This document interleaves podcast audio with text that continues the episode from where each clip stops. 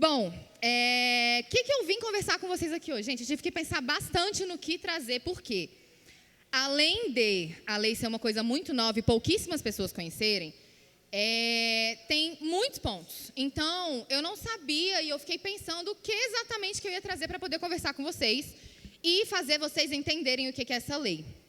Agora, na hora do intervalo que a gente teve, eu estava conversando com algumas pessoas que me falaram que não sabia o que era lei. Isso não é novidade. Mas então, antes de começar, eu quero saber aqui quem sabe o que é a Lei Geral de Proteção de Dados. Tá, tá, ótimo. Bom, é, gente, bom, resumindo de uma maneira assim muito prática, o que é a lei? A lei ela serve para todo mundo que coleta dados. Então, pessoas físicas, pessoas jurídicas. Ela veio regulamentar e trazer segurança tanto para as empresas quanto para os empresários, é, quanto para os titulares de dados também. Lógico, é o, o maior desafio da lei é que a gente consiga hoje proteger o nosso dado. E o que, que é dado? Bom, vamos lá. É, a gente tem inúmeras situações que, com certeza absoluta, vocês já passaram aqui foram no hotel e pediram seu nome, que é dado, seu CPF, que é dado, seu RG, que é dado, é, tiraram uma foto sua, que é um dado muito forte. Uh, e fora isso, também às vezes coletam dados sensíveis. E o que, que são dados sensíveis? São aqueles dados que a lei fala que podem ser um pouco mais. Uh, que temos que ser mais cuidadosos, como, por exemplo, cor de pele, é, opiniões uh, políticas, questões religiosas. Então, tudo isso é um dado sensível. Bom, temos diferenciações da própria lei para dado sensível e para dado normal. Mas por que está todo mundo desesperado com essa lei? Porque, gente, todo mundo coleta dado hoje. Todo mundo, sem exceção. E a lei serve para pessoas físicas e jurídicas. Isso significa que eu e vocês, provavelmente, teremos que nos adequar à lei. Porque, afinal de contas, temos clientes que têm nome, CPF, RG e temos muitos dados dos nossos clientes. Principalmente quando a gente está defendendo eles e temos provas que nos fazem ter o direito de, enfim, estar tá lutando ali pela, pelo que pode ou não ser o direito daquela pessoa. E aí a gente tem que se adaptar também. Como é que a gente faz?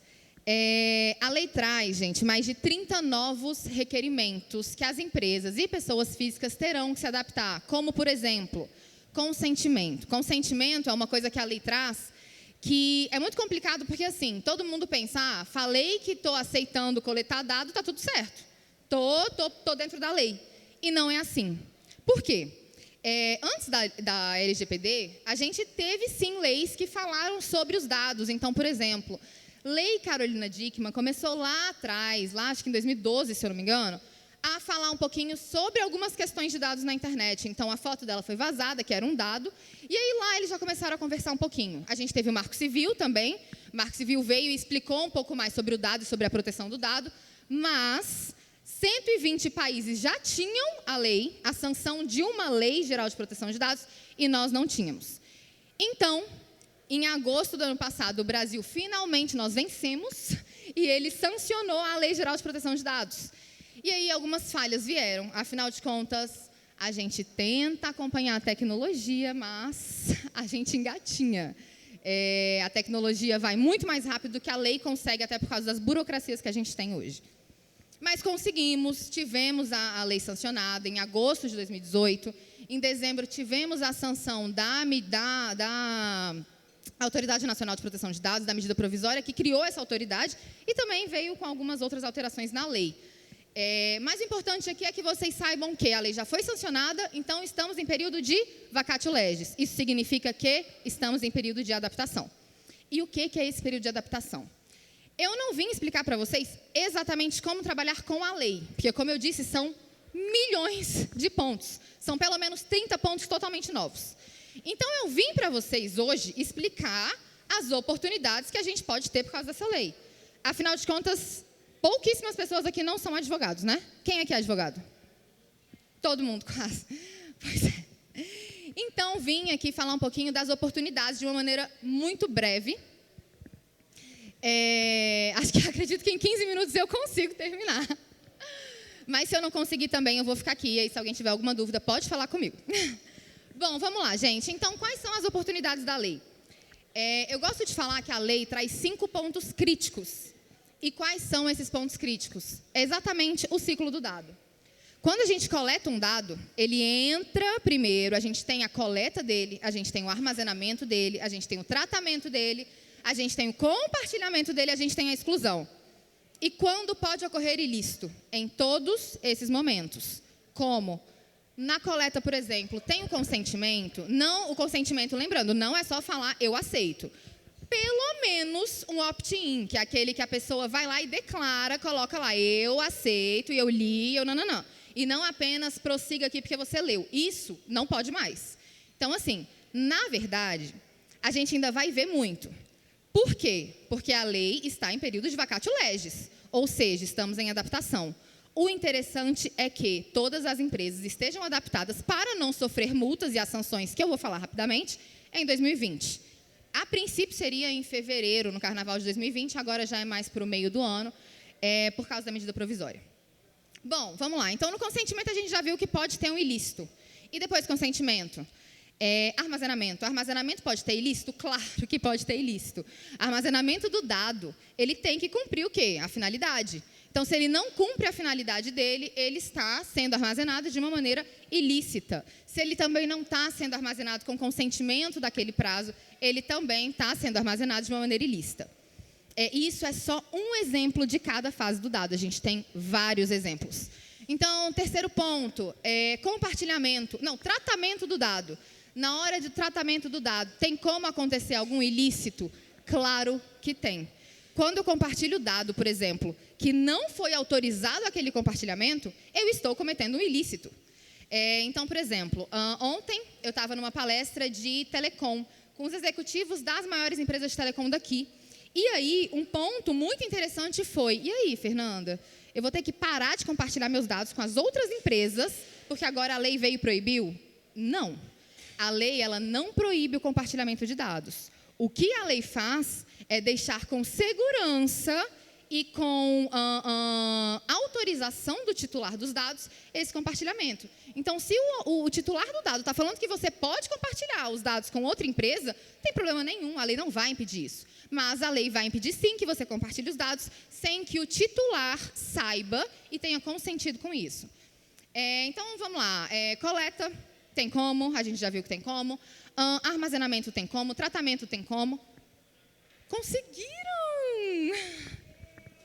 É... Ixi, mas agora eu já passei dessa parte aí. Também já passei. Tá, pode deixar aí. Pode deixar aí.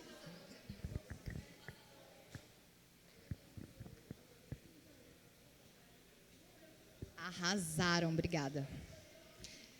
É... Então, o que acontece? Fora esses três, essas três etapas, qual outra etapa que a gente consegue ter ilícito? ilícito? Em todas as outras. Falta o quê? Falta uh, o, tra o, tratamento do dado, eu falei, né? Então, falta o quê? Falta a exclusão do dado. O que mais que eu falei? Já falei da coleta, já falei do armazenamento, já falei do tratamento, já falei do compartilhamento, já falei da, e vou falar agora da exclusão. Então, na exclusão, a gente consegue ter ilícito? Claro. Por quê? Porque a empresa não pode mais ficar com o dado o tempo que ela quiser. Isso significa que tem um prazo para os dados serem excluídos. E se eles não forem excluídos, a gente vai ter que arcar com as sanções. E como eu disse para vocês aqui no começo, o meu objetivo aqui é falar de uma maneira prática dos cinco pontos, onde a gente consegue ter ilícito, mas principalmente apresentar as oportunidades. E foi por isso que eu trouxe algumas notícias para vocês. É, o mercado, apesar de muita gente desacreditar quando eu dou essa informação, fala que ah, não tem mais vaga para os profissionais dessa área. E, enfim, essa é uma área que envolve, além do jurídico, uma, uma, área de tecnologia, porque envolve um profissional de tecnologia também com conhecimento em banco de dados. E aí muita gente fala, Fernanda, não tem vaga mais, não tem, mercado não tem vaga para esse tipo de profissional. E aí eu trouxe algumas notícias que mostram que sim, que em um país com desemprego de 13%, sobram vagas na área de tecnologia, que a lei de dados criou uma carreira no direito com salários de até 50 mil reais. Ou então, que sobram vagas e faltam profissionais qualificados. Isso significa que temos vagas no mercado, sim, mas não temos mais vagas para profissionais que não se capacitam.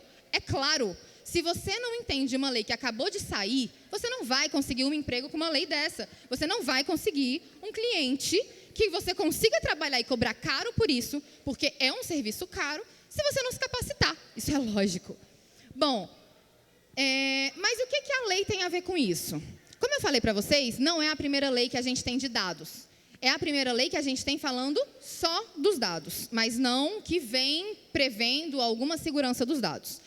É, isso significa que todos que coletam dados só em São Paulo é um mercado gigantesco. A gente fez um estudo, na verdade, a gente fez uma rápida pesquisa é, no LinkedIn, e no Brasil tem mais de 500 vagas em aberto para DPO, por exemplo, que foi um cargo que surgiu agora em 2018, em agosto de 2018, e que a gente ainda não tem profissionais capacitados. Aliás, temos, mas temos muito poucos profissionais capacitados que podem realmente ajudar as empresas a passarem por essa transformação.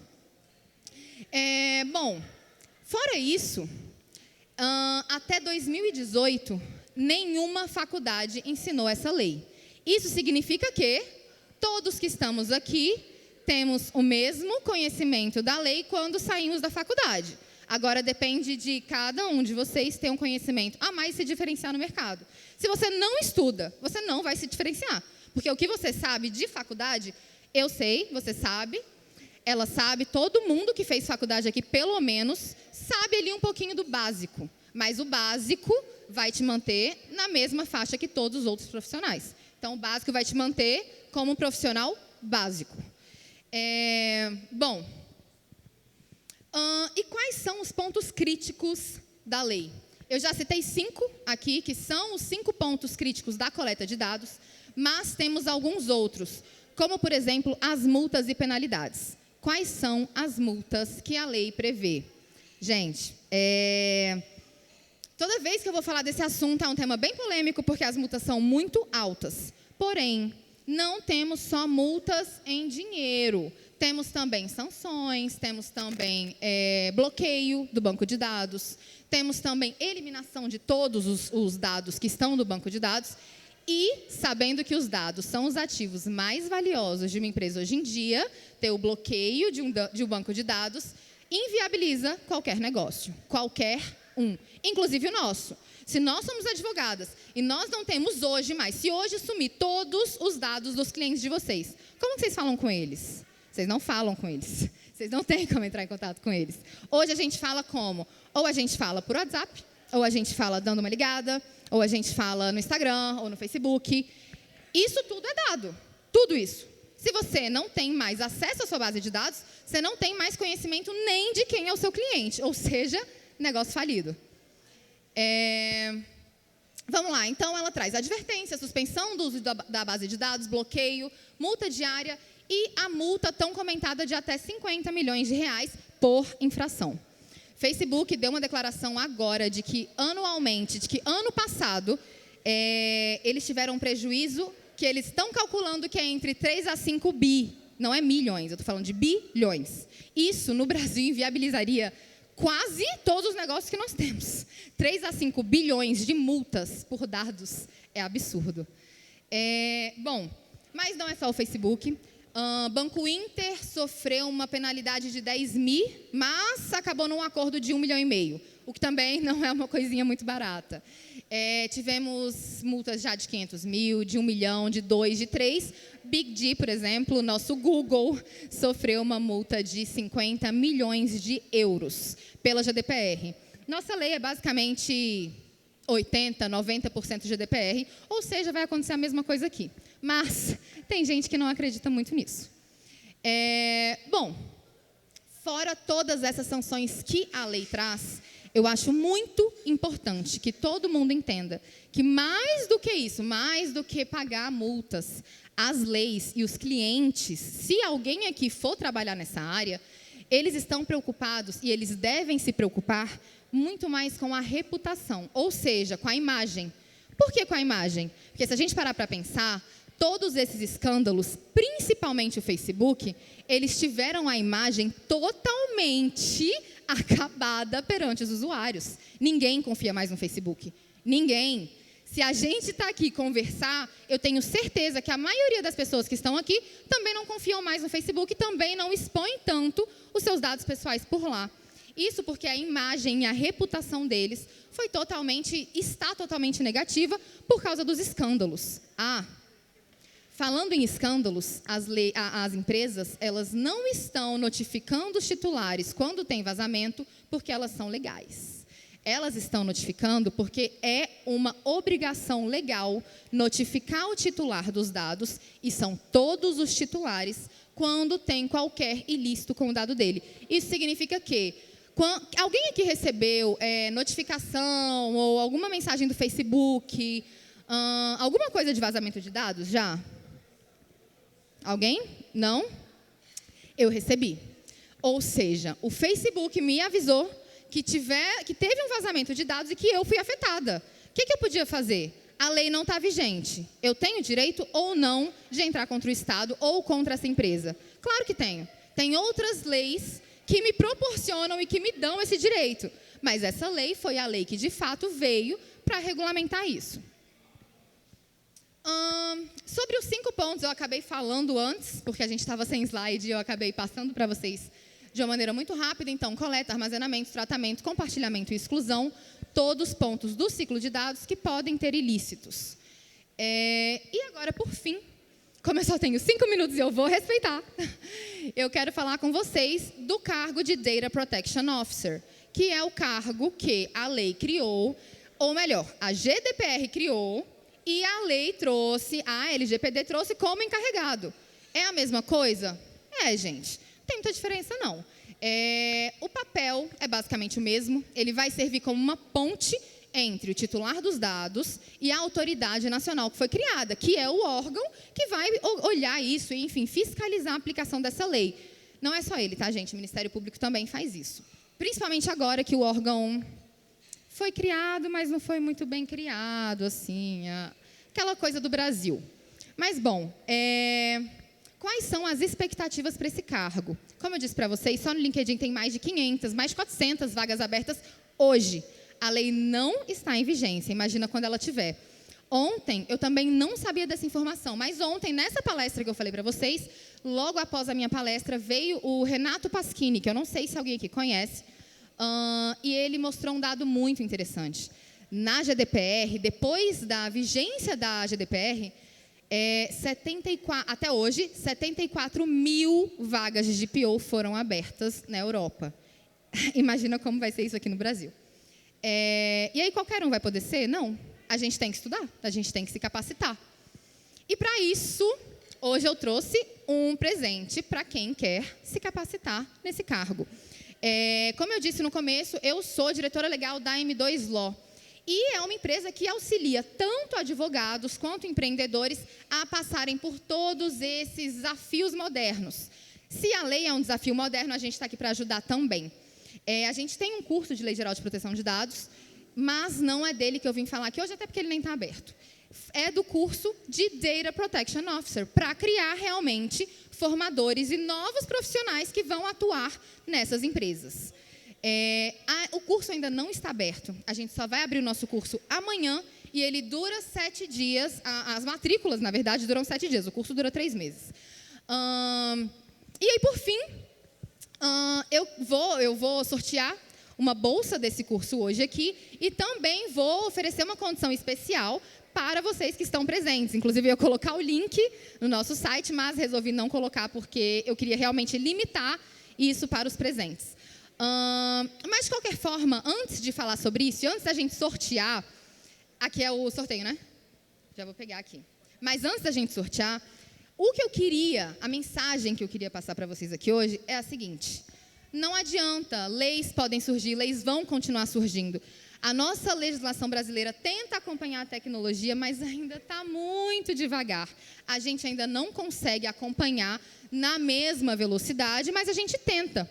E qual que é o nosso papel como advogado? Nosso papel como advogado é estar tá aqui estudando e auxiliando as empresas e os empreendedores e qualquer pessoa se tratando da LGPD a saber como respeitar os dados desses titulares, para a gente não correr o risco de amanhã estar tá todo mundo sabendo quais foram as nossas compras, onde a gente foi, quantas vezes na academia a gente foi essa semana, ou enfim, informações muito mais críticas do que essa. É, então, hoje, o que eu quero que vocês. Uh, o, o, meu objetivo principal é que vocês entendam que é, é sim, uh, eu considero um oceano azul para a advocacia. Não só essa lei, mas todas as mudanças que estão acontecendo, inclusive essa lei. É, e que, para a gente aproveitar essas oportunidades, basta a gente se capacitar. E como que a gente se capacita? É não tendo preguiça, é estudando, é realmente indo atrás e, e nos qualificando para atender cada vez empresas que precisam dessa nossa uh, atuação profissional. Uh, bom, esse é meu recado de hoje. Eu espero que vocês tenham entendido a lei. Eu combinei que se quem não tivesse entendido a lei aqui hoje, que não soubesse, ia aplaudir, não foi? Então é isso. Tem uma pergunta?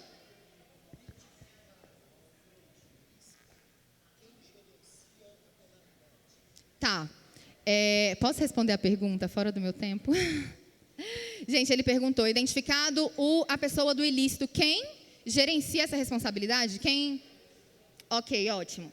Bom, temos esse órgão criado para isso, para fiscalizar, com um conselho que vai tomar posse ainda. Enquanto isso, quem está resolvendo tudo é o Ministério Público, tá? Mas temos já um órgão criado, autorizado, com medida provisória sancionada para isso. Mas enquanto isso, a gente fica aqui tentando adaptar, fazer as adaptações. Gente, é isso. Muito obrigada. Espero que vocês tenham entendido a lei.